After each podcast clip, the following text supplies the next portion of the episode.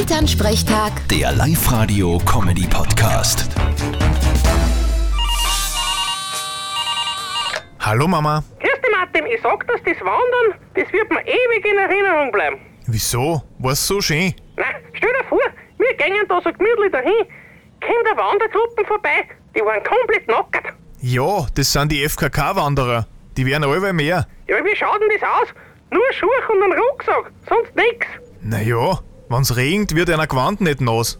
Hat auch einen Vorteil. Ja, sehr lustig. Und einen entscheidenden Unterschied gibt's auch noch. Es war's am Weg zum Gipfelkreuz und die FKK-Wanderer waren am Weg zum... So was?